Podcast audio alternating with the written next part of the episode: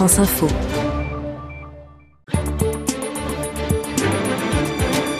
Ce soir, ce sont les adhérents socialistes qui votent une première fois avant le congrès du mois de juin. Les adhérents de l'UMP, eux, vont le faire la semaine prochaine. Alors, euh, tout ça, c'est de la vie interne des partis. Pourquoi est-ce intéressant, Olivier? Eh bien, parce que ce sont deux machines qui finalisent leurs préparatifs pour la grande bataille. La seule qui mobilise vraiment un parti, qui justifie vraiment leur importance, qui les fait vivre, qui remobilise la base militante, l'élection présidentielle. Et oui, pour l'élection suprême, un parti ne peut pas se permettre d'être en pleine division, de ne pas soutenir comme il faut son candidat, d'être un champ de ruines.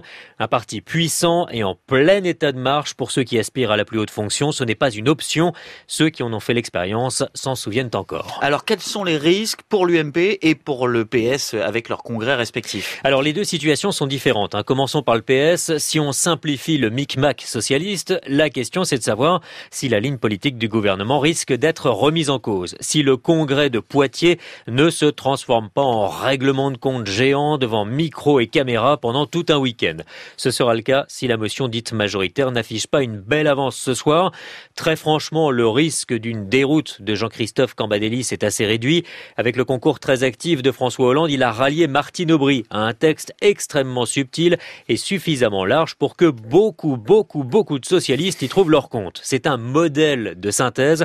Ce qui serait plus préoccupant en revanche pour l'Élysée, c'est si l'élection déplaçait moins de 70 000 votants et si un faible score de la motion majoritaire obligeait à des compromis pour que la semaine prochaine, au moment de choisir le premier secrétaire, le score de Jean-Christophe Cambadélis ne soit pas lui aussi trop faible. Dernier risque, une nuit épouvantable de comptage et de recomptage après des contestations.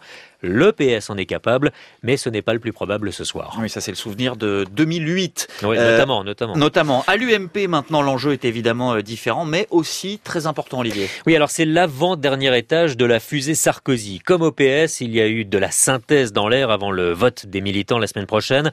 La meilleure preuve est la composition cette semaine du bureau politique des futurs républicains.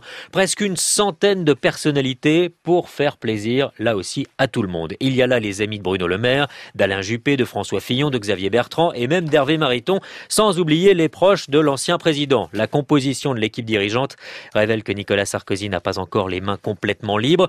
Avant le congrès à Paris, dans dix jours, il doit composer, prouver encore qu'il est le rassembleur de sa famille politique. Un rôle qu'il ne va pas abandonner trop vite, d'ailleurs, et il y a deux raisons à cela. Cette position de rassembleur empêche les autres de se démarquer franchement. Le premier candidat à la primaire, que ce soit Juppé, Fillon ou Bertrand, le premier qui se démarque trop passera pour le diviseur de la famille. C'est pour Alain Juppé que cette position est d'ailleurs la plus compliquée à tenir. Ne pas quitter son habit de rassembleur a une autre finalité pour euh, Sarkozy.